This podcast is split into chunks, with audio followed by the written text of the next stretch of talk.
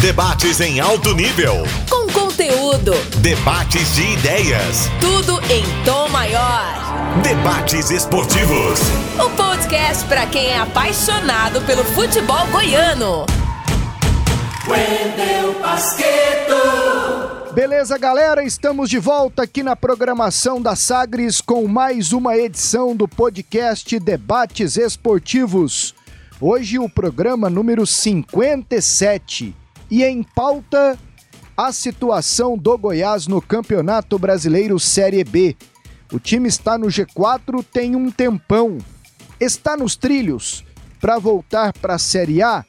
Os pontos mais importantes desta campanha em debate a partir de agora. O trabalho do Marcelo Cabo, Goiás que está com seu segundo técnico na competição. O que tem do pintado nessa campanha do Goiás também? Os reforços, e aí entra o trabalho da diretoria e o nível da competição. Afinal, é um campeonato com grandes times, porém com atuações que deixam a desejar. Tudo isso e muito mais a partir de agora. E eu começo a acionar aqui os companheiros que estão comigo neste programa. José Carlos Lopes, tá mais uma vez aqui no podcast. Tudo tranquilo, Lopes?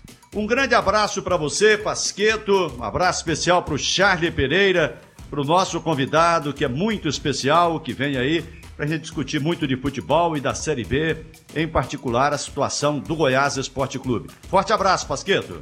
Ok, Lopes. Aqui também o Charlie Pereira para esse debates esportivos. Tudo tranquilo, Charlie? Tudo, tudo. Grande abraço, Pasqueto, um abraço pro Lopes, um abraço para você que nos acompanha aqui no Sistema Sagres de Comunicação. Se eu tiver uma ficha, coloco ou não coloco ela em cima da casinha do Goiás para ele conquistar o acesso. Eu coloco. Para mim o Goiás vai sim conquistar o acesso por tudo que eu vi até agora, né? 21 jogos realizados pelo Goiás, mais ou menos é o que todo mundo já fez na competição. Pegando por base isso, eu enxergo o Goiás de volta à Série A do Campeonato Brasileiro em 2022. E quem está conosco aqui não é a primeira vez que participa, hein? Acho que já participou outras vezes. É o companheiro jornalista Elder Dias. Está com o blog O Verde 33, que faz análise dos jogos do Goiás. Tá também com um canal no YouTube. Tá se virando, hein, Elder? Prazer falar contigo e muito obrigado por atender aqui o nosso convite.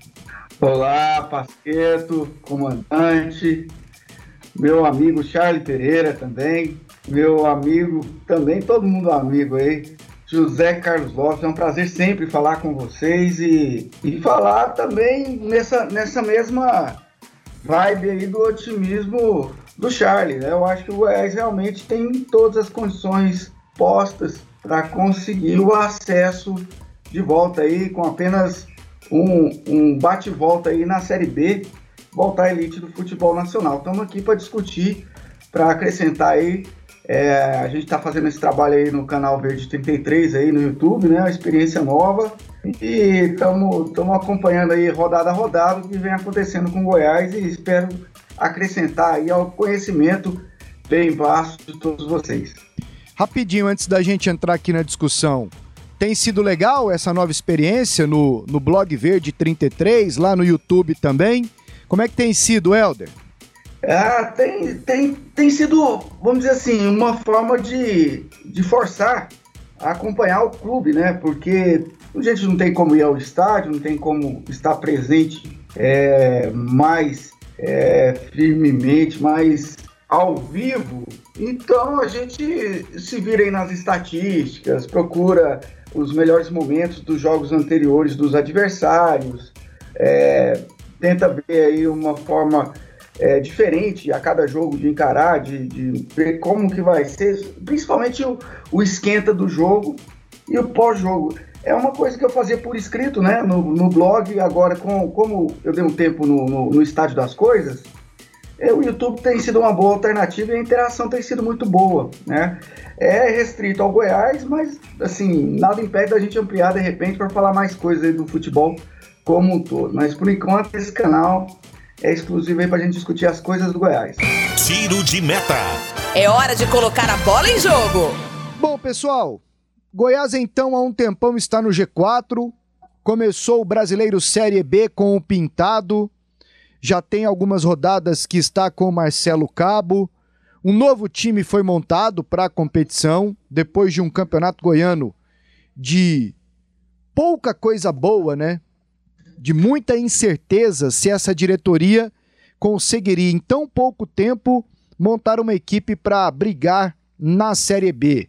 O Tadeu ficou, o David Duarte também, o Elvis veio no finzinho do Goianão, mas hoje é titular absoluto. O Breno ficou também, agora perdeu espaço.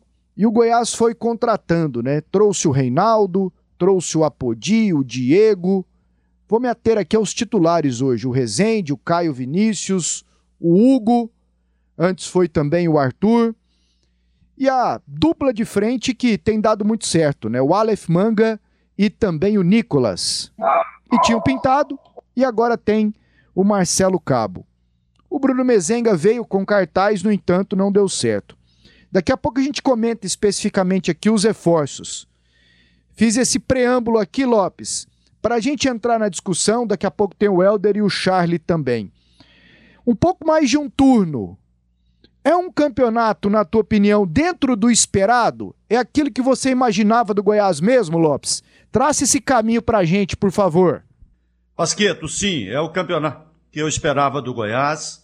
O time é, conseguiu muitos pontos lá no começo, não tinha é, um padrão de jogo, agora já tem. Em todos os cenários que você pegar, você vai ver que o Goiás está com uma campanha muito regular. Você pega, lá no começo o Goiás estava no G4, pega as últimas 10 rodadas do campeonato, o Goiás está na terceira posição com 18 pontos ganhos. Se você pega um cenário de mandante, o Goiás, como mandante, também está na terceira posição com 21 pontos ganhos, tem um bom mando de campo.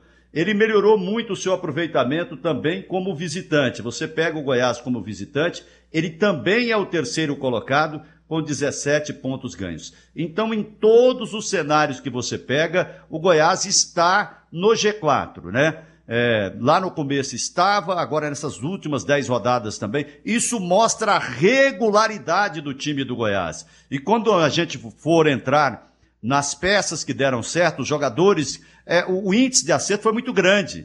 Tem que ter aí, é, a gente que bateu, eu da minha parte critiquei muito o Arley pelos seus trabalhos anteriores a esse, agora já tem elogios, muitos elogios para o Arley e para o presidente Paulo Rogério Pinheiro, que também entrou de cabeça nessas contratações. Então tem muito acerto. O Pintado é, demorou a encaixar o time, ficou ali meio naquela dúvida, né? O time tem mais pontos do que o futebol jogado e por conta disso ele acabou perdendo o emprego. E chegou o Marcelo Cabo, também derrapou um pouquinho porque pega ali já com o carro andando, é, uma derrota para Ponte Preta, depois tem dificuldade, mas o time encaixou. E hoje o Goiás, para mim, joga um futebol é, convincente, um futebol capaz de levar o Goiás para a Série A do Campeonato Brasileiro. O Helder, eu vou te perguntar em cima do, da fala final do comentário do Lopes. Hoje o Goiás é um time convincente. Você, depois de mais de metade de um campeonato, está convencido de que o Goiás pode mesmo subir, assim, sem ter aquela ponta de desconfiança. Claro que tem aquela ponta de incerteza porque é campeonato, mas assim, pelo apresentado até agora.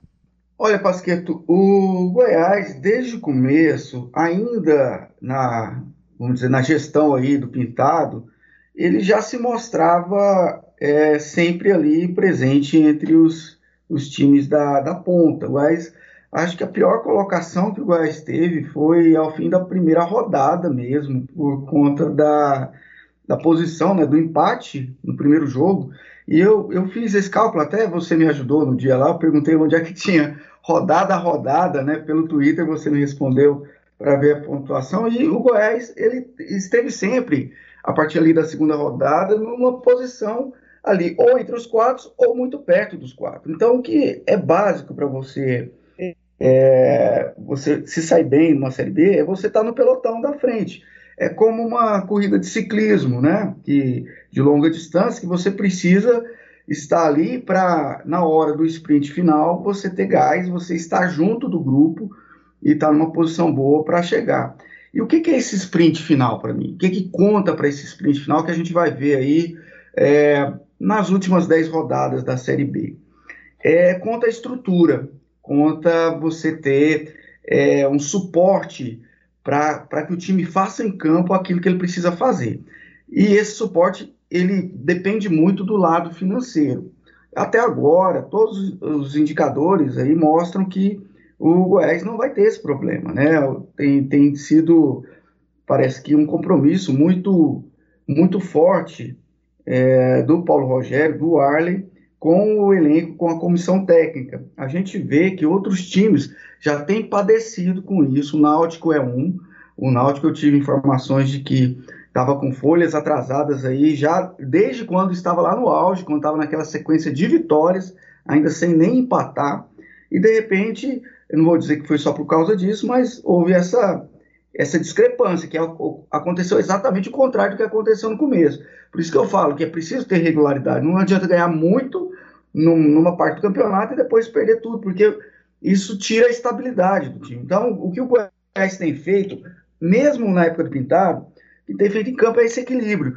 E não, não há razão, não há é, nenhum indício de elenco é, dividido, não existe nenhum, é, como eu falei na questão financeira, não existe nada que indique é, problema físico, nada que indique que o Goiás vai perder esse ritmo. Por isso, é, a análise é de confiança nesse bom desempenho aí para o final do campeonato.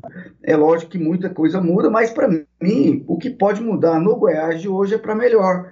É, eu, eu não sei se outros times terão toda essa estrutura que é, a gente está conversando aqui, se outros times terão. Acho que o Curitiba vai muito bem para esse final. Os times do Nordeste, especialmente o CRB e, e o Sampaio Corrêa também estão muito bem. Aí tem que ver essas, essas questões de bastidores, né, estrutura do clube, etc.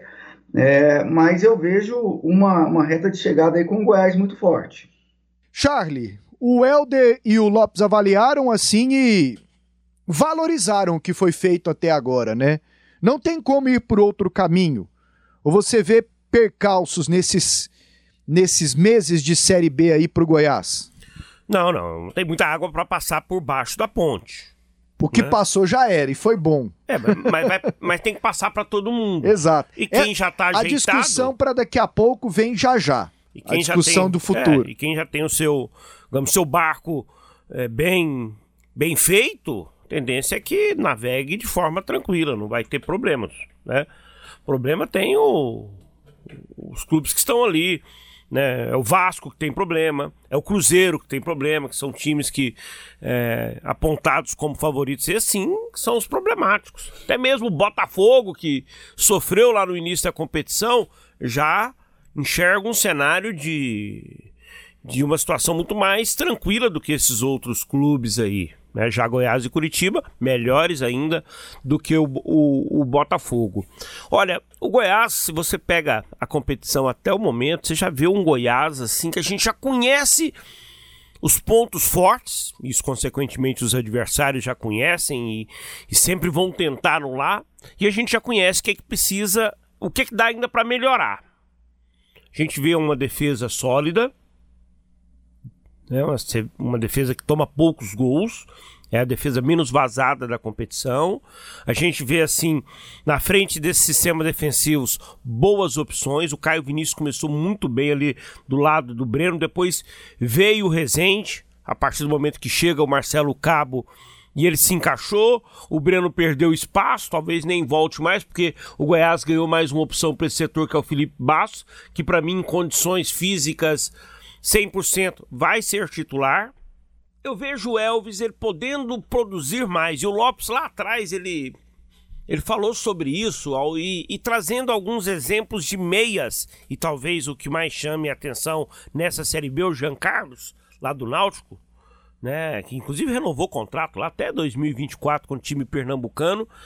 É, a produtividade dele é ofensiva. É um jogador que faz gols, que dá assistências, e o Elvis dá assistência, mas está faltando o gol do Elvis, está faltando talvez aquela batida de falta precisa, o gol, está faltando isso para mim, né? Eu enxergo no Elvis. O Goiás tem um lado direito com o Apodi, com o atacante Apodi e o lateral Diego. Acho que tá mais ou menos desse jeito agora a distribuição deles assim em relação a posições, né? O Apodi, poxa, faz gols, já fez três nessa competição. Então é um jogador que que, que, sem dúvida nenhuma é uma das principais peças que chegaram para o Goiás. O Goiás começa com Menzenga e encontra o Nicolas no meio do caminho. E aí é quem está tendo mais competência é o Nicolas e, é, e, ele merece a titularidade, não tem essa situação. Ah, mas o Mezenga foi artilheiro do Paulista. Mas quem é o artilheiro é, nesse momento entre ele e o Nicolas é o Nicolas e ele merece muito a titularidade, está jogando muito bem, né, o Nicolas. E o Aleph Manga, que para mim foi a principal peça contratada pelo Goiás, joga mais ali pelo setor esquerdo, mas pode jogar pelo, pelo setor direito. Mas aí, eu falei só de pontos positivos. Para mim, algo que o Goiás precisa corrigir é a lateral esquerda dele. Nem o, o Hugo e nem o Arthur mostraram mais do que o Jefferson, que já era né, um, um, jogador que precisava mostrar muito mais. Então, assim, um único ponto negativo em relação ao, ao todo do Goiás é essa questão da lateral esquerda, pelo que apresentaram até o momento Hugo e o Arthur. Bom, você toca aí no assunto do que o Goiás precisa, eu já vou nesse ponto também com o Helder e com o Lopes, para depois a gente avaliar as peças, como disse o Lopes, e aí o trabalho do Arley, né? Que pela terceira vez assume a diretoria de futebol, agora também com a condição de vice-presidente, e pelo jeito acertou ou aprendeu, né? Em Helder, o Charlie ainda espera por mais um meia e também um outro lateral esquerdo. Você vai na linha dele também ou o Goiás não precisa ou precisa de mais gente?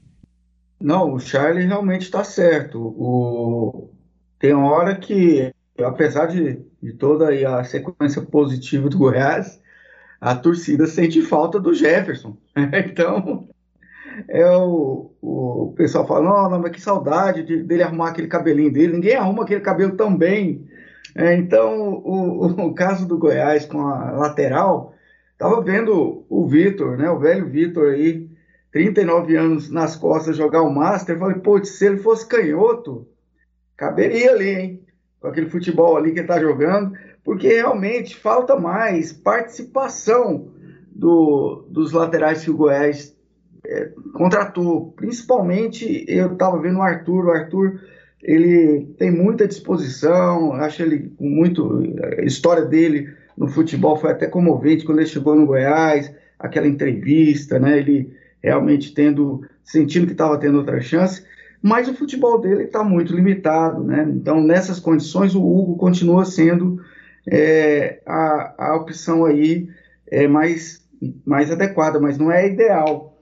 É, o Goiás realmente precisa de alguém por ali que seja mais efetivo, como é, por exemplo, o Apodi. O Apodi, na verdade, é, eu faço uma comparação dele hoje, guardadas as proporções, ao que o Paulo Baier fazia ali para aquele lado. Na época, a dupla era Paulo Baier e Kleber Goiano, né, e o Kleber fazia exatamente o que o não tão ofensivo, não é tão ofensivo quanto o Diego, mas ele fazia essa troca, ele ali do meio voltava e ficava quase como lateral o tempo todo, e o, e o, e o Paulo Baier avançando, né? Foi um, um ano fantástico para o Goiás e Paulo Baier ainda é o maior artilheiro aí fora da, das posições ofensivas do, do, campeonato brasileiro, por conta muito por conta daquela época no Goiás, né? muitos gols como a Podi vem fazendo, chegando, pisando sempre dentro da área.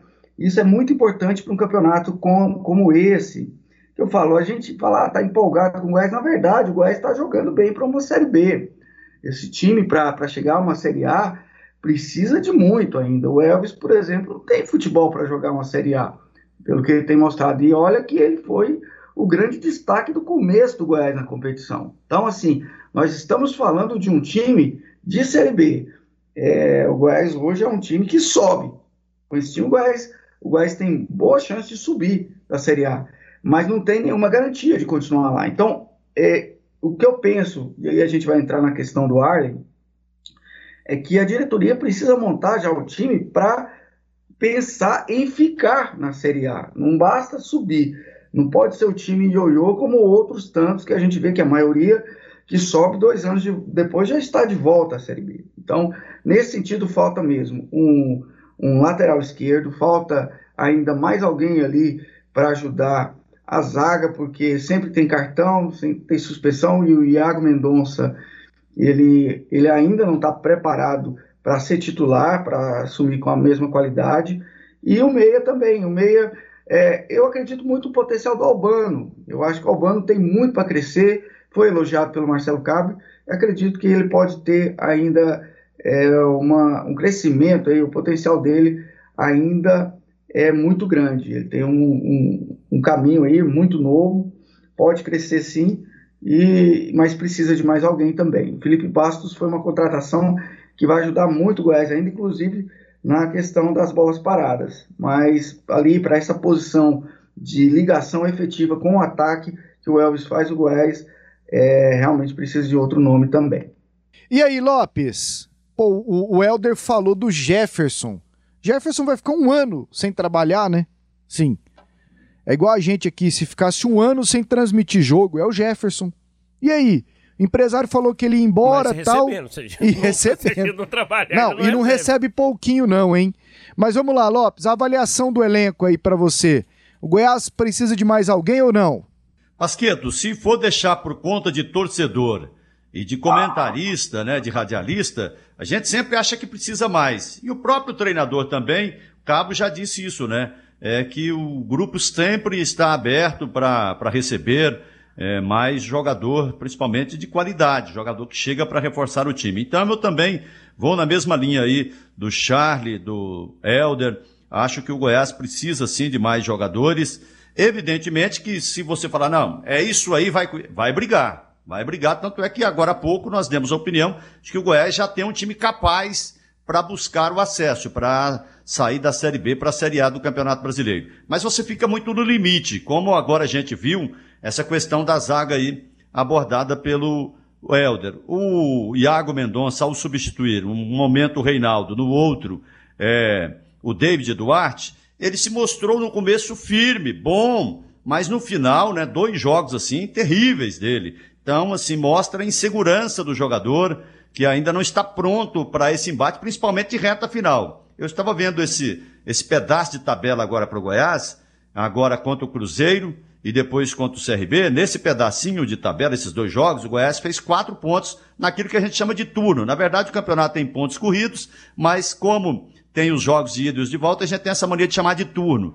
Então, no turno, o Goiás fez quatro pontos nesses dois jogos. Empatou com o Cruzeiro lá naquele jogo que estava ganhando até o finalzinho e ganhou do CRB aqui numa dificuldade terrível, principalmente no primeiro tempo. E agora o Goiás vai enfrentar esses times já remodelados. O CRB já à frente do Goiás na pontuação, o Cruzeiro já o oitavo lugar como visitante, como visitante, não vocês vão estranhar aí a pergunta. Como visitante, o Cruzeiro já é o oitavo colocado, então o Goiás recebe ele como visitante dessa vez, e o CRB tem um bom mando, tem 20 pontos como mandante, é, está na quinta posição. Isso mostra que o, o, campeonato vai se qualificando, a dificuldade vai aumentando, e aí você precisa ter jogadores é, para essas posições, para todas as posições, que um substituindo o outro, é, consegue manter esse nível. Ah, isso é muito difícil. Não, é possível sim, dentro de uma Série B, você conseguir. Você tem esse problema da lateral esquerda, ah, mas já contratamos muitos jogadores. Precisa contratar mais um.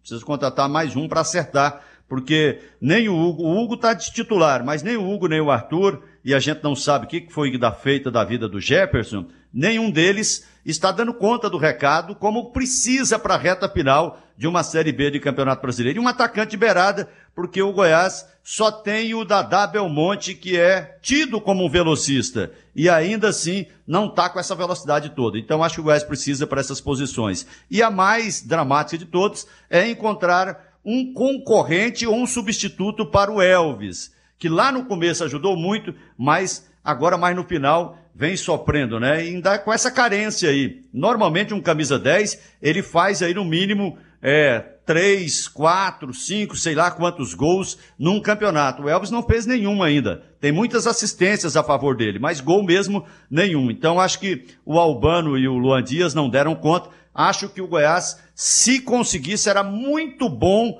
para poder dar à diretoria, ao técnico, ao próprio elenco e principalmente aos torcedores a tranquilidade de que o time não vai sofrer tecnicamente para subir para a Série A. Aliás, sobre esse atacante de lado, não sei se eu viajei esses dias aqui com o Tim, assim, conversando fora do ar, e lá na PUC eu falei no ar, vou falar aqui agora. Tem um jogador aqui que a gente conhece, que tá sem espaço no Grêmio, que se eu sou o Goiás e o Atlético, eu tento investir nele. O Luiz Fernando, que saiu aqui do Atlético. Pô, acho que resolveria, sim, bem o problema do Goiás e do Atlético, então nem se fala. Se resolve do Atlético na mas Série como A. atacante, mas não é de velocidade, né? O Luiz? Fernando, claro que é, de lado, aí. Sempre foi, rápido. Mas, gente, assim, Joga do lado, tranquilo. É, hoje, hoje, é, você traz um, um jogador de lado. Você tá falando do Ele Luiz deve ganhar Fernando. uma bala também, Você assim. tá é que eu viajei nesse nome É, esses é- dias. É até o nome num patamar superior hoje à realidade da Série É que B. ele tá sem jogar lá, né? né? Joga pouquinho. Ok. Mas você traz um atacante de lado, por exemplo, Helder, você vai trazer um baita de um atacante de lado. Para jogar no lugar de quem? É, hoje o Goiás está montado para isso, né? Mas é, é bom lembrar, isso é importante, a questão de, de cartão amarelo, né? O Aleph Manga gosta de um cartão amarelo, né? O Dada Belmonte já foi até expulso. Então tem isso. Eu acho que, na verdade, se vier mais gente, é bom. Os cachorrinhos, as É, cachorrinhas eu, do- eu acho que é, É. o cachorrinho do Os Helder tá cachorrinhos latindo. não concordaram com a sua opinião. Ai, ai, eu, eu O J Quest, sorte, Eles estão latindo quando. Eu deixo no mudo aqui quando o, o, o Lopes fala, quando o Charlie fala, eles latem. Agora não, agora deu azar. Não, mas tá tranquilo, acontece. É o home office. O J Quest cantou A Macacada Reunida. E o, El, e o Helder está compondo A Cachorrada Reunida. Vai, Lopes, com- complete aí sobre, sobre o cara do Ah, só lado. antes, vai lembrando da música aí pro final, porque é missão sua, viu, Helder? Pô, mas não Missão- precisa ser essa, não, que essa precisa ser é. essa do J Quest, não. Vai pensando em outra. J Quest já foi melhor. Eu já tô com ela aqui, mas eu vou te contar. Vai, vai- eu acho que vai ser difícil vocês acharem aí. Nada, a gente dá um jeito. E aí, Lopes, pra arrematar essa parte das contratações. Então, esse atacante de beirada Ah. hoje entraria no lugar do Diego. Ele falou: Nossa, mas no lugar do Diego, ele que faz duas funções, faz de atacante, faz de lateral, libera o Apodi. Mas se você pega um atacante bom que resolva o problema, e aí eu vou é, chutar lá em cima, lá no céu mesmo. Se vem um Rony, por exemplo, estou citando é o Rony do Palmeiras mesmo, é o Savarino do Atlético Mineiro, é o, é o Ferreirinha do Grêmio. É desse, eu estou dando um exemplo do tipo de jogador que o Goiás. Se você traz um jogador com essa capacidade, não- aí, e aí, pelo amor de Deus, não vai levar a sério de que eu falei que o Goiás vai buscar o Rony, o Savarino, o, o jogador desse. É, é com essa característica, tá? A comparação é por característica, né? É, se bem que o Keno lá no Atlético Mineiro, em Atlético Mineiro podia falar, não, tem jogador demais, Pô, pega esse esse é Keno bom, aí, Goiás.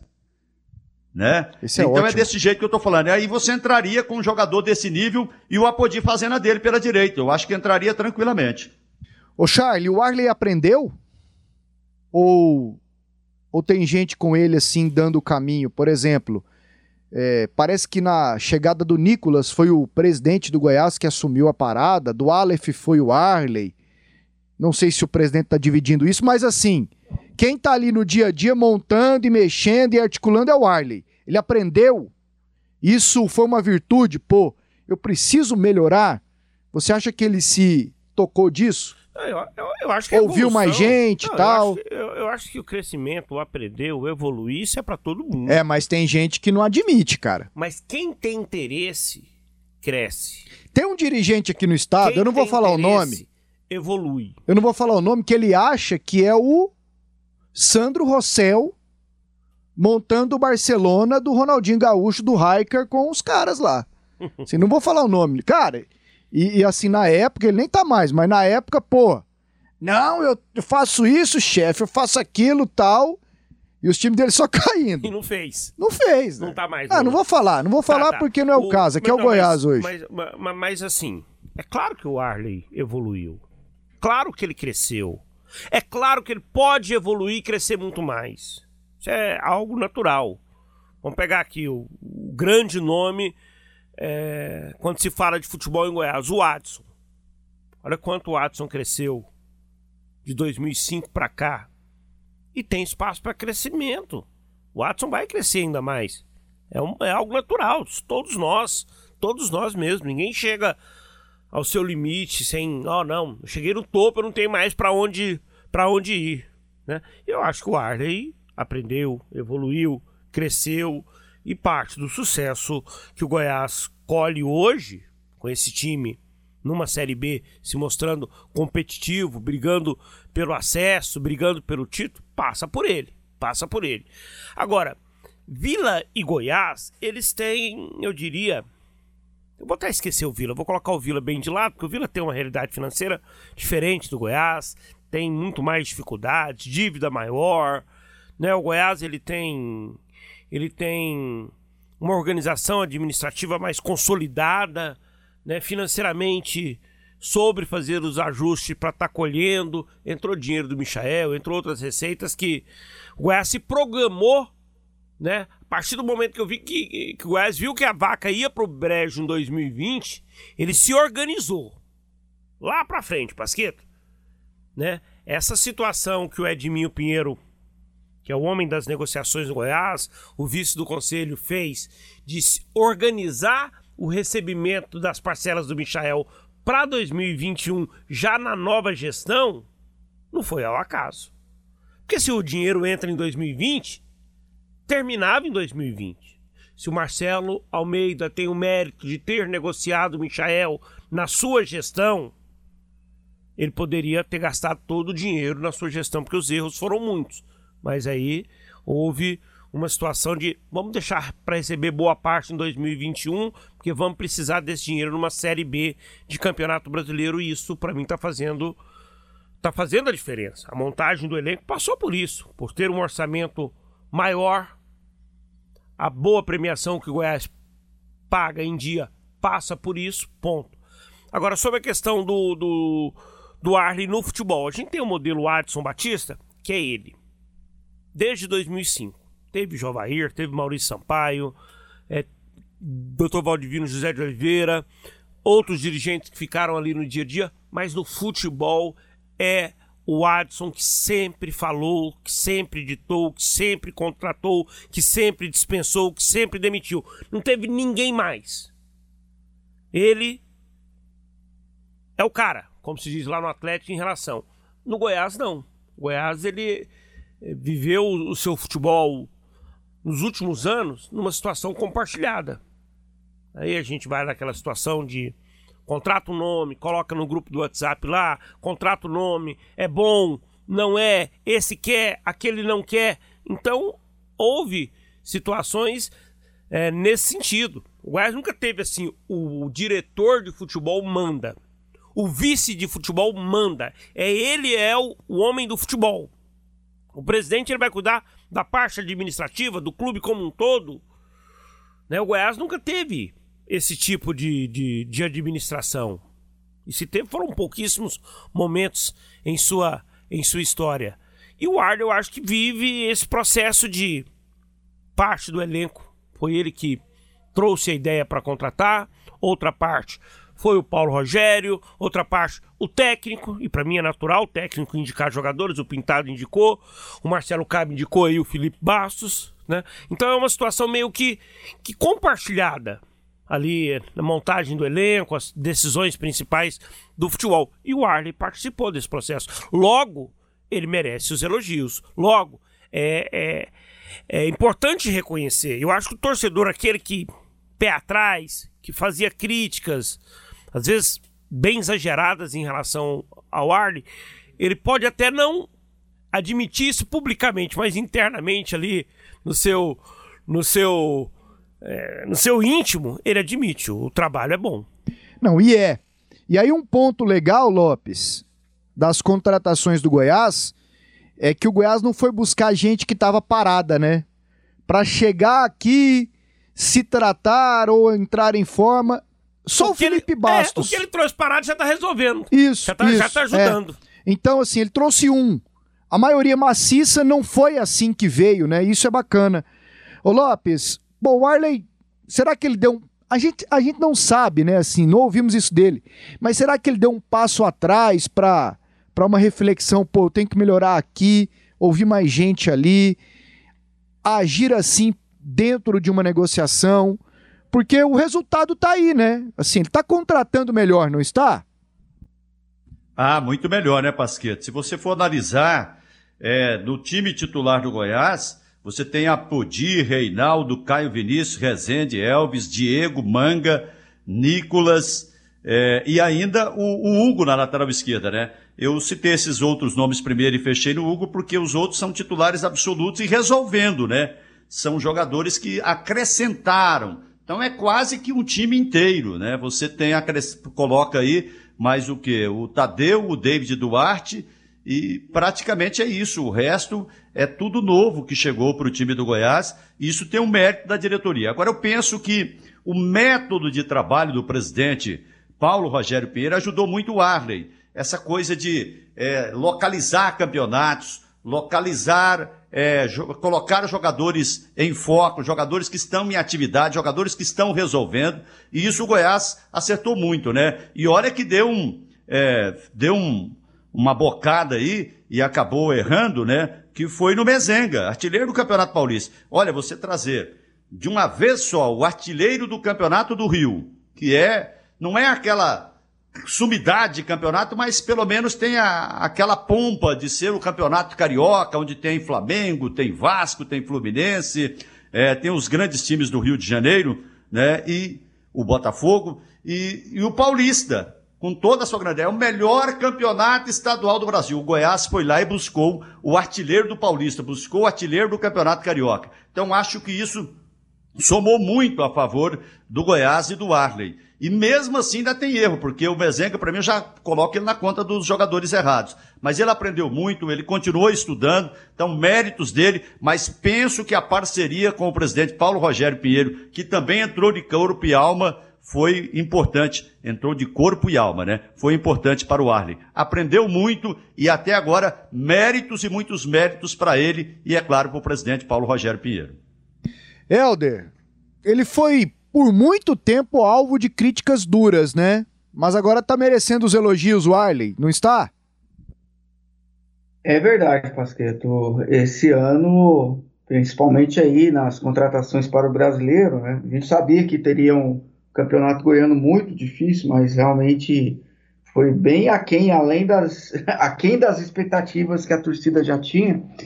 Mas o Arley, ele tem uma, vamos dizer, um olho bom para jogador, não é de agora, né? Eu acho que o problema do Arley é menos quem ele contrata do que o processo em si. Algumas coisas que, que acontecem, se fala muito na vaidade do Arley, é, na, na questão, às vezes, relacional com alguns atletas, alguma coisa assim.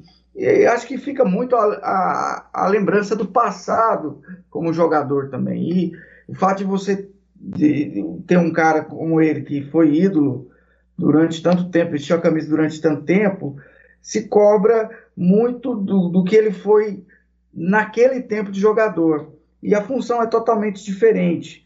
Ele, para lembrar aí dessa mão boa dele, desse olho bom, é, ele foi quem trouxe o Bruno Henrique para o Goiás. Né? Então, é a primeira grande contratação. Dizem aí que ele foi buscar o Michel, essa, essa questão do Michel aí, não sei se foi totalmente dele, dizem que foi do Ailê também. O Ailê sempre quando tem contratação boa no Goiás, parece que o, o crédito, pelo menos em parte, vai para o Ailê, né? como no caso do Tadeu. Mas o Arley tem realmente é, sido muito eficiente nessas contratações o Goiás não contratou muito. Isso é uma coisa interessante para você é, analisar quem está bem na competição, quem está equilibrado. O Goiás está fazendo realmente contratações pontuais. Viu que o Bruno Mezenga estava com dificuldade ali no ataque, trouxe o Nicolas. O Nicolas também foi artilheiro do Campeonato Paraense. Então o Goiás tem hoje, é, para a opção ofensiva, três artilheiros de campeonatos estaduais. Então, isso é importante. Pega o momento daquele jogador, é, e, e, e, coloca ali para jogar, é, como se o cara tivesse tendo uma sequência daquele, daquele desempenho no time anterior.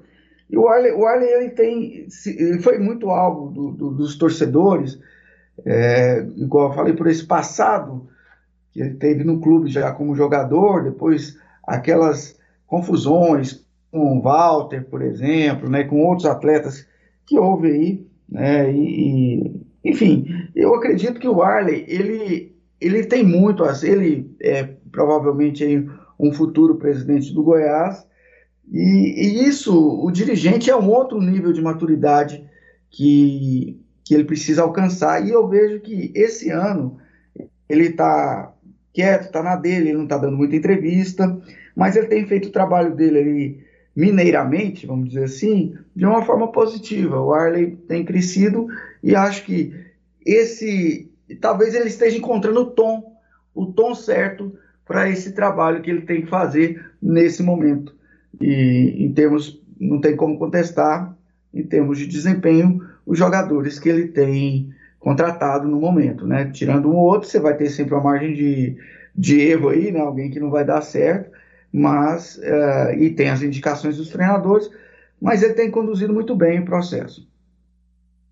É claro que a gente tem que dividir o trabalho entre Série B e Série A, né?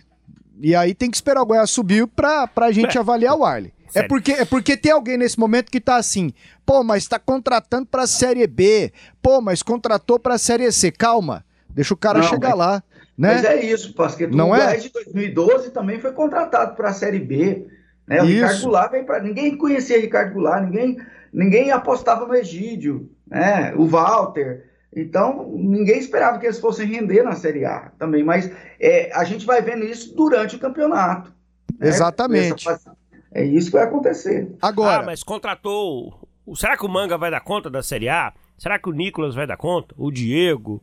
O Reinaldo? Tudo isso. Você não tem como fazer não, uma previsão. Não tem, não tem. Pode ser que alguém de, desse aí jogue muito mais numa Série A do que está jogando numa Série B. Pode ser que alguém sinta, né? Mas aí tem uma situação quando chegar na Série A. Tem mais dinheiro. Tem muito mais dinheiro para contratar, né? E aí, evidentemente, né, que, que é, é, o nível aumenta, mas você tem mais armas para montar um time competitivo, né? Eu acho que o torcedor do Goiás, o Helder, é um torcedor do Goiás de arquibancada, é, de, de, de, ter o contato aí com, com, com várias pessoas é, ao longo da história, de, de companheiros de torcida. Acho que o torcedor, nesse momento do Goiás, ele tá aqui satisfeito, porque o time se encaminha para voltar para a Série A, mas ele olha para cima, ele vê um Fortaleza fazendo algo que que chama atenção e que merece muito aplauso. Poxa, o Ceará, o Ceará e Fortaleza hoje eles atravessam um momento sublime para a realidade deles. Sublime. O Fortaleza nem se fala. É um time que está aí nas quartas de final da, da, da Copa do Brasil. Ah, é um Charlie, não que, vai, não um vai até tá, Fortaleza, não. Tá, cara. tá no G4. Pega aqui né? do lado aqui o Atlético. O Campeonato Sim. Brasileiro do Atlético é muito bom. Assim, ele não, ele não vai longe como, como Fortaleza, que tá aí na, na Copa do Brasil, tal, Ceará. Eu penso que o fato deles terem a Copa do Nordeste estimula que eles montem times melhores o quanto antes. Isso aí é, é tema para um outro podcast, né? Você exigir mais dos times aqui e aí para isso você tem que oferecer produtos para eles, no caso campeonatos. É, Lopes, essa questão de nível ela é tão custosa, é tão relativa, né? O Elder lembrou do time de 2012, que era maravilhoso, que serviu de base para 2013, quando o Goiás quase chegou na Libertadores, e aí você pega o de 2014, que fez uma Série A absolutamente tranquila o de 2014 da A não é melhor que o da B de 12. E aí a questão do nível, eu vou levar para essa para esse ponto, a questão do nível da competição. A Série B hoje, ela ela tá ruim por causa ainda de efeitos da pandemia ou para você ela não tá ruim, tem times bons? Qual que é a avaliação que você faz? Não, ela está no nível bom, Pasqueto. Tanto é que você pega a classificação E até o décimo colocado, ele está na disputa ainda. Ele está. É, eu acho que essa, é, essa classificação do, do, do, do, ela vai subir um pouquinho. É, ela vai ficar lá naquela casa de 2012 mesmo. Assim. Acho que não vai passar de 70, né? Como você teve o São Caetano com 71 e não conseguiu subir. Mas você vê o Vasco da Gama é, com 31 pontos, é o décimo colocado. 31 pontos, está brigando, tá? Pelo acesso. Se ganha o seu jogo aí contra o Brasil de Pelotas, já vai para 34, fica ali com a pontuação a um ponto do G4. Então, assim, é um campeonato que coloca 10 times, mais da metade do campeonato, em disputa pelo acesso. Isso a pontuação é que está dizendo, não estou dizendo que tecnicamente os 10 têm essa condição, não. A pontuação indica isso, que 10 times nesse momento brigam pelo acesso. Então, está um nível bom. Mas o nível da Série B para a Série A é discrepante, assim, é uma distância gigantesca. É daqui ao Japão. Então é muito grande e aí é, você tem que fazer essa briga aí no mercado. É, quase tudo que você ganha você vai gastar. O Charles falou: ah, tem muito dinheiro, vai ter muito dinheiro. Vai, vai ter muito dinheiro, mas todo esse dinheiro que você vai ganhar, você vai praticamente gastar para montar um time para brigar por essas posições aí. Gente, nesse momento, a gente, o Fortaleza é o exemplo, o Bragantino, né? o próprio Atlético, o Ceará também, mas a gente vai ver na classificação final, onde eles vão chegar realmente dentro desse campeonato brasileiro. Um outro ponto que o, El, o, Helder disse lá atrás, é de que já montaram o time pensando na Série A, isso é muito perigoso. Porque em 2012, aquele time de 2012 dava para brigar bem por uma Série A. Mas aí você vê, lembra o que, aconteceu com o Egídio, é, com o Ricardo Goulart, principalmente. O jogador não fica, os grandes times não deixam. É impossível. Se você é igual o Náutico, conseguiu um destaque muito cedo, aí perdeu o Eric, aí já teve interesse no outro jogador. Então é muito difícil para um time é, médio que está saindo de uma Série B conservar grande parte da base, já pensando num trabalho de permanência ou de briga por Libertadores da América por um sonho maior em Série A. É muito complicado. O futebol hoje não é fácil. Se você faz contratos longos, Goiás fez, parece desse grupo que veio aí, contrato mais longo é com o Mezenga, né? E agora? O Mezenga não está dando conta da B, ele vai dar conta da A? Esse é um problema seríssimo, seríssimo na montagem de time. Mas o certo é que você subindo para a Série A, você tem essa, esse fator diferencial, esse diferencial a seu favor, que é um, uma bolada, um orçamento muito maior para você montar o seu time. Quanto ao nível, Charlie, o Lopes acha que tá bom. Utilizou o equilíbrio para justificar. Tô errado, Lopes? Não, né? Não, tá não. Eu apontei o equilíbrio como sendo tá. um ponto é, de referência. O, o, equilíbrio traz competitividade. Traz disputa, né? Disputa. Emoção. Né? Mas para mim não significa que o nível técnico é bom. Pô, mas você não exige demais não quando você mira lá a Série A, cara? Assim, não, por exemplo, não tô, não tô... eu vejo eu vejo o Goiás jogar, pô, joga direitinho. O Coritiba também joga direitinho. O CRB, aliás, hein, esse técnico aí tem que ser observado, o Alan Aal. Sabe, time que joga pra frente, que busca o gol. O CRB pra mim é a grande surpresa, sim. Porque assim, o, o, Curitiba subir não vai ser surpresa, o Goiás subir não é surpresa, o Botafogo subir não é surpresa, o CRB sur subir é surpresa. Ainda mais numa Série B que tem Cruzeiro e Vasco. Você não olha muito pelo olho do Vasco, não, assim, para desanimar e falar que o campeonato tá não, ruim? Não, não, não. Eu vou usar uma coisa totalmente diferente do Vasco. Vai nessa. O Vasco é uma decepção, ponto pai do Elder deve estar tá pegando aquilo com a mão, né? Com, o pai do Elder é Vasco? E dos, e dos roxos, né? Olha, o, o, o, qual é o nome dele, Elder?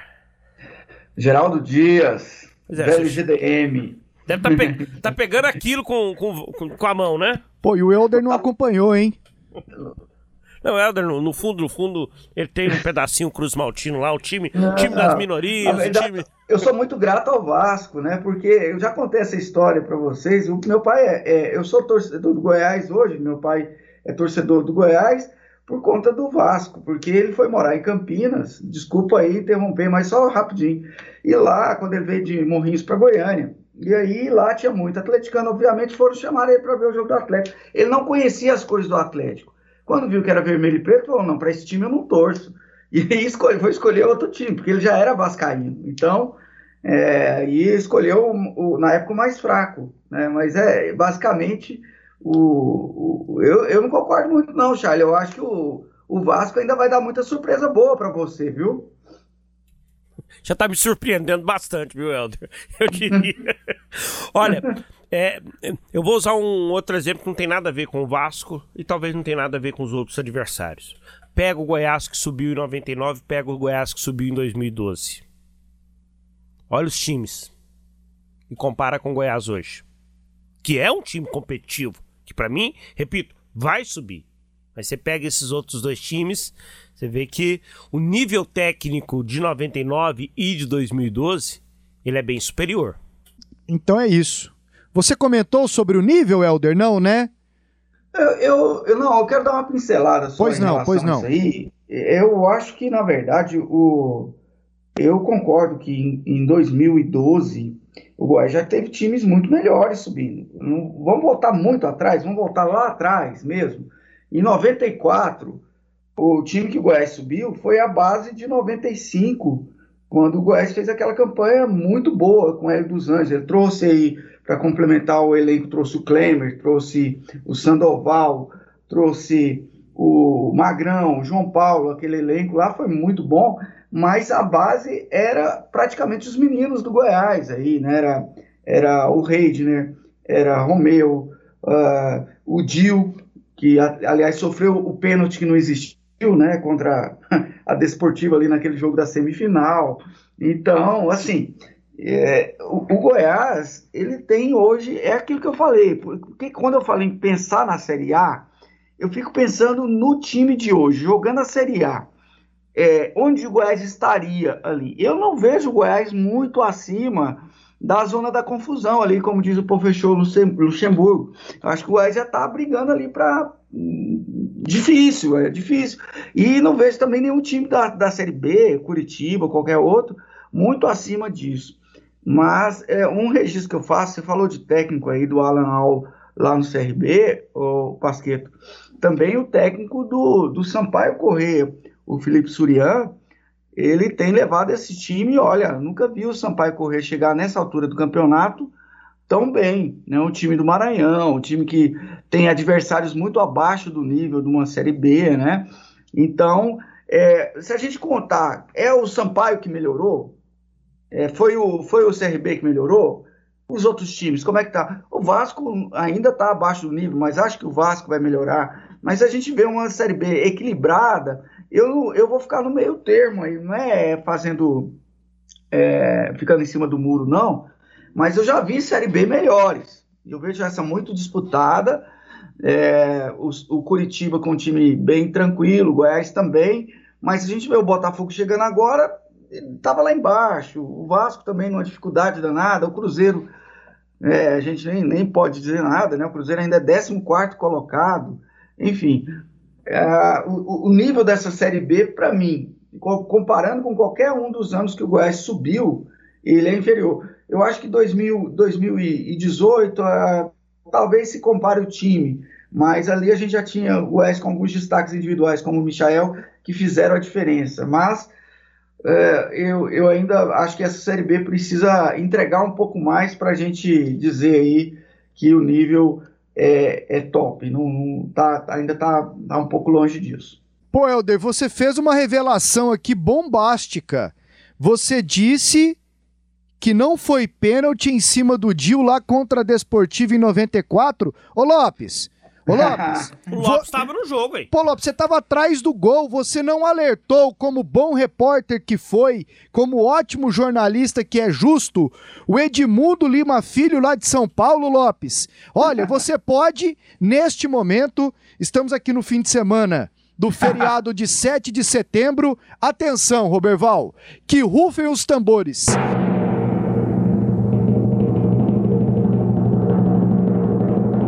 José Carlos Machado Lopes vai fazer neste momento uma retratação histórica para o jornalismo esportivo brasileiro e para o futebol brasileiro. A desportiva acabou por conta desse lance. Lopes, a bola é tua, velho. Que momento para para essa retratação, hein, Lopes? Pois é, e esse é um dos grandes erros do jornalismo, Pasqueta, é tomar uma parte como tudo. é, aquela decisão, Ai, ai, ai. aquela decisão da vaga, ela foi em dois jogos.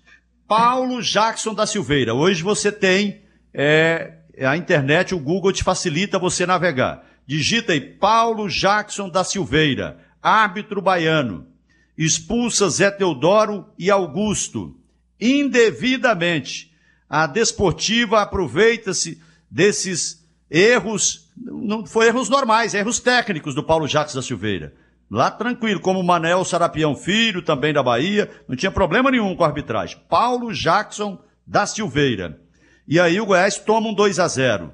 E aí o, a, a operação volta para Goiânia, teve todo um trabalho, como lá no Espírito Santo, certamente é, eles conversaram bem para que a CBF escalasse o Paulo Jackson da Silveira, o Goiás também trabalhou né, de forma correta para dar o troco com o Edmundo Lima Filho. E foi o que a gente viu. Agora, não pode se analisar uma parte sem analisar o todo. É, não pode tomar só o jogo da Desportiva em Goiânia. Por que não analisar o 2 a 0 da Desportiva lá no Espírito Santo com a expulsão de Zé Teodoro e Augusto?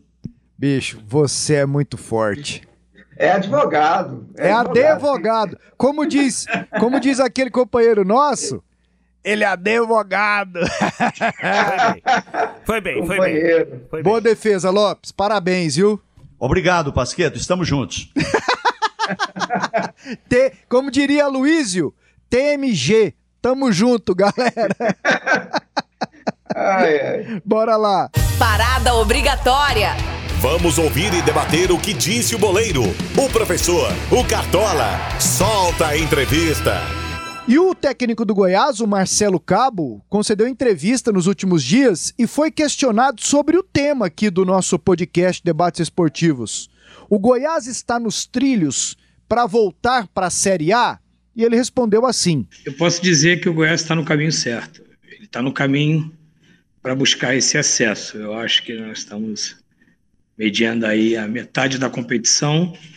É, eu peguei um trabalho em andamento, encontrei muitas coisas positivas e agora com um pouco mais de 30 dias de trabalho, a gente já tem um pouquinho aquilo que a gente entende que, que seja benéfico para a equipe, para que a gente possa evoluir conquistar o objetivo. Eu acho que ainda tem sim o que evoluir, eu acho que tem o, o que crescer dentro da competição. É um segundo turno muito perigoso, a gente tem que estar muito atento.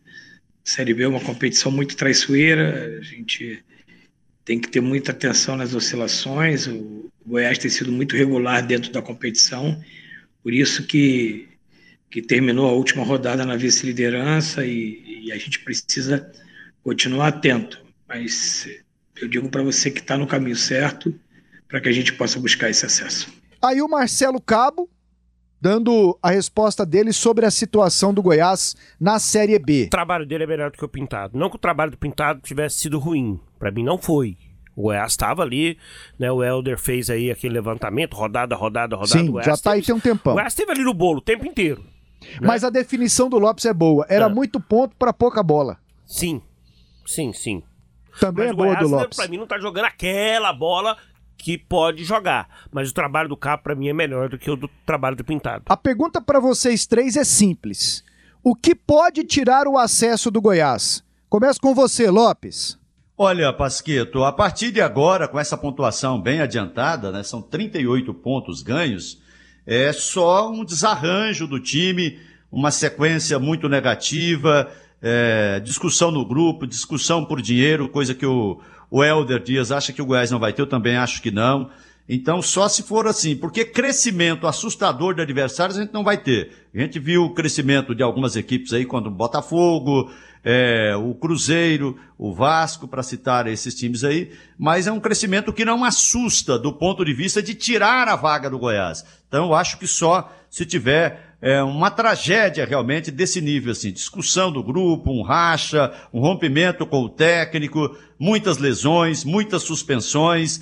É, fora disso, eu não vejo o Goiás fora dessa caminhada passo a passo, que a do Goiás é uma caminhada passo a passo, de muita regularidade. Lá desde o começo, mesmo com o Pintado, com pouco futebol, com futebol sem padrão de jogo, sem convencimento, mas os pontos foram acumulados. Então, é passo a passo. Só uma tragédia desse nível assim para o Goiás ficar fora nessa reta final. Segundo turno, todo mundo melhora. A maioria melhora, podemos dizer assim. É, porque tem gente que, por exemplo, Brasil e Confiança. É, tem time que vai entrar em parafuso. Pode ser que tenha algum time na metade da tabela que vai entrar em parafuso. Algum daqueles 8, 9, 10 times que planejam o acesso não consigam melhorar o rendimento. Mas pode ser que o Goiás venha estagnar. Nós estamos falando assim: o que, é que pode tirar o acesso do Goiás? Se o Goiás estagnar e tiver times que melhorem o seu rendimento, aí sim né, o Goiás fica, fica pelo caminho. Fica ali na quinta, sexta posição, que não vai adiantar nada. Né? Então, o Goiás tem que continuar crescendo. Para mim é isso que, que não vai tirar o Goiás do trilho. Né? Que vai manter o Goiás nesse trilho até chegar ao fim do túnel, que é a Série A do Campeonato Brasileiro. E aí, Helder, o que pode tirar o acesso do Goiás? Estava aqui pensando, né, exatamente o que poderia acrescentar aí, o, o Lopes falou uma coisa importante, que é o imprevisto, né? Ele usou a palavra tragédia, mas ele antes tinha usado a palavra lesões. E o Goiás tem duas peças que eu acho que tem conduzido, tem sido jogadores de Série A, pelo futebol que desempenha no momento. Um já foi experimentado na Série A, mas pelo futebol que tem no momento em relação ao nível da Série B. O goleiro Tadeu e o artilheiro da equipe, o Aleph Manga. Esses dois jogadores não podem se contundir. Se o Goiás tiver uma contusão, uma sequência de jogos é, considerável sem o Tadeu e sem o Aleph Manga, eu começo a ter a ver dificuldades, porque são peças de destaque, são referências da equipe. O goleiro, a gente vê como o goleiro bom faz diferença numa Série B. E o, Tadeu claramente é um, é um goleiro de outro nível, de Série A. E o Aleph Manga está numa fase muito boa. Ele tem uma precisão nos chutes que é muito rara de, de se encontrar em times que estão na segunda divisão. Ele praticamente, no último jogo, porque eu falei isso demais, acho que ele errou dois chutes aí contra o Confiança, que ele não tinha conseguido essa façanha de dois chutes ruins no, na mesma duas finalizações ruins na mesma partida. Isso conta muito. E ele tem dado assistências, ele tem ajudado muito a equipe também lá atrás, com, recompondo. É uma peça muito importante para o Goiás. Então, o que eu temo, te respondendo, Pasqueto, nesse momento, principalmente, eu acho que o Goiás vai crescer o conjunto ainda, tem, tem a crescer ainda com o Marcelo Cabo, é, mas o problema poderia ser aí alguma lesão de algum jogador referência. Chutão dos comentaristas. E agora vamos com o chutão dos comentaristas aqui no podcast Debates Esportivos. E é uma rodada de fim de semana vazia, não totalmente, mas meio vazia, por causa das eliminatórias para a Copa do Mundo de 2022. Então bora lá, começo com você, Lopes. Bahia e Fortaleza no Brasileirão. Fortaleza 1 a 0. Charlie. 1 a 1. Elder. É, 1 a 2 Bahia 1, Fortaleza 2. E eu vou de 0 a 0 Cuiabá e Santos, Lopes. É, 2 a 1 pro Cuiabá. Desânimo, hein? Nossa, Nossa. 1 a 1 E aí, Helder? 1 a 0 Cuiabá. Eu vou de 2 a 2 Também ninguém ajudou o Lopes, né? Atlético Paranaense Esporte. Vai, Charlie. 2 a 0 pro Furacão. Lopes. 2 a 0 Atlético Paranaense. Helder. 2 a 0 também. É, Mas... ganha, sozinho, Pasqueto. Ah, vou meter 3 a 1 aqui então. Meu número da sorte.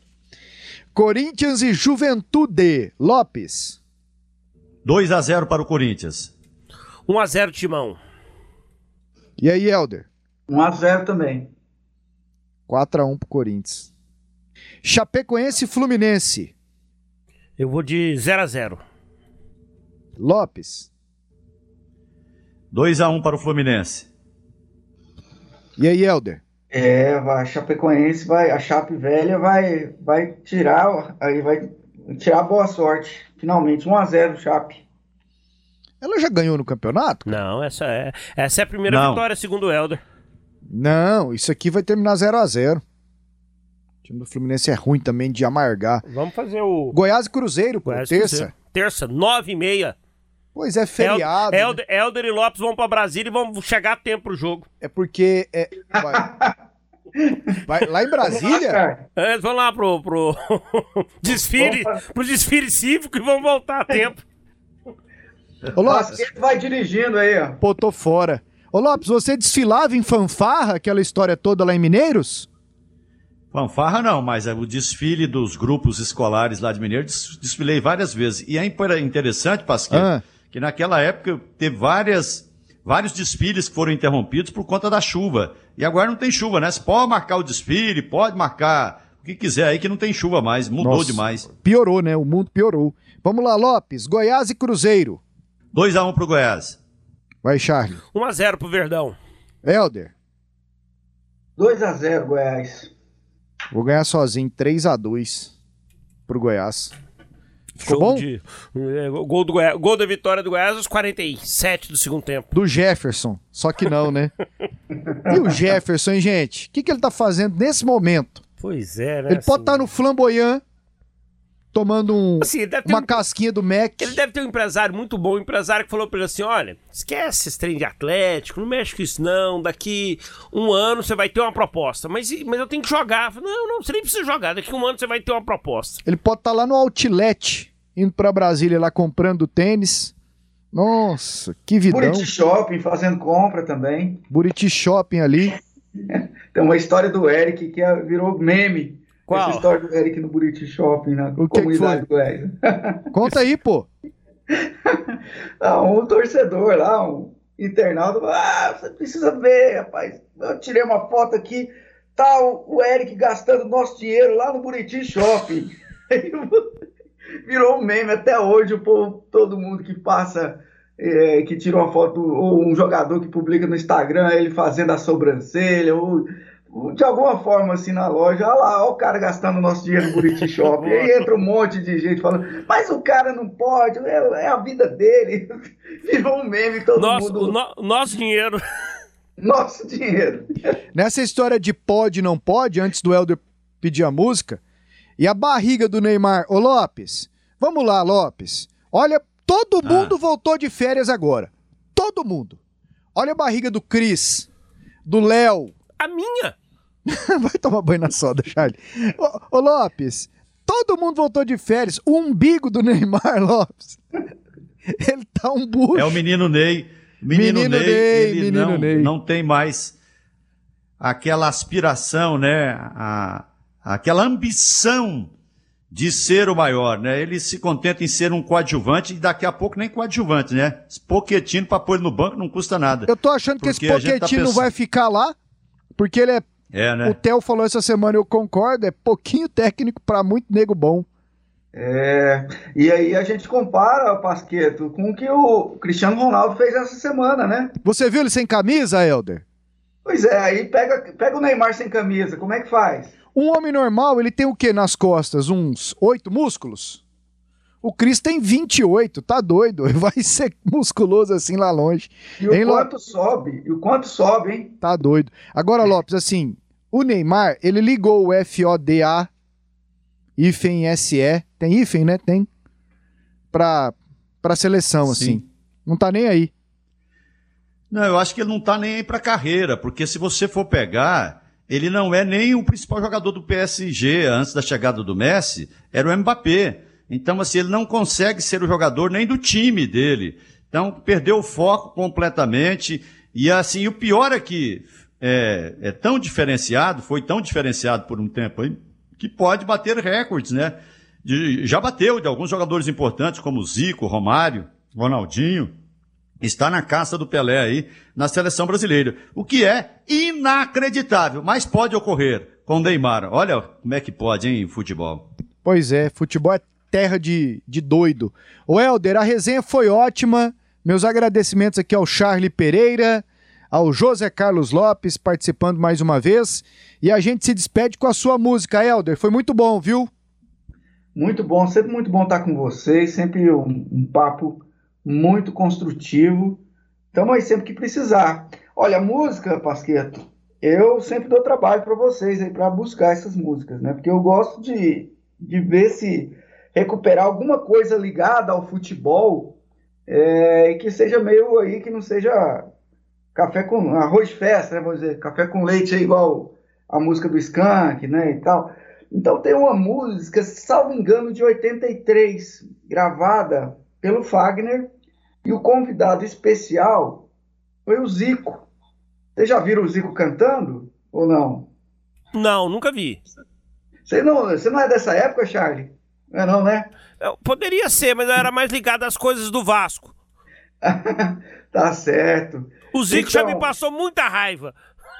Ah, com certeza, né? Mas, mas assim, né, o Zico, não é, não é à toa que meu filho chama Arthur, né? Porque eu, eu foi o primeiro grande jogador que eu é, vi que legal, jogar. Que legal.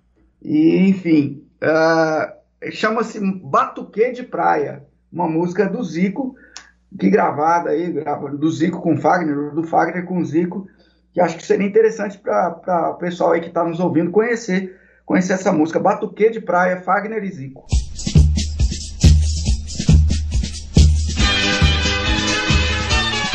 Vamos lá! Carnaval 83.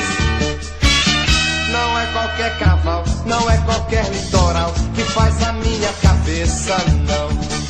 Não é qualquer fuzuê, não é qualquer não sei que que vem bater no meu coração. Tem que Pode, ser. Bar de batuque, mel de qualquer carnaval, não é qualquer litoral que faz a minha cabeça, não. Não é qualquer fuzuê, não é qualquer não sei que que vem bater no meu coração.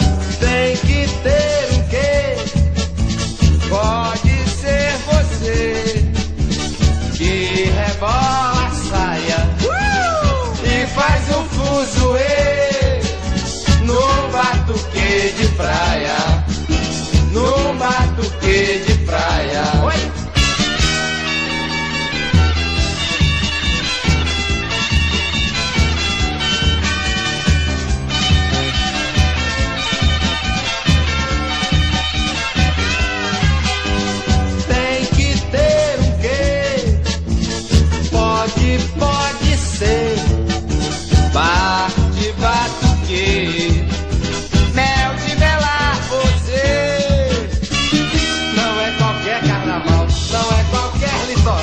faz a minha cabeça, não. Não é qualquer fuzuê, não é qualquer não sei que que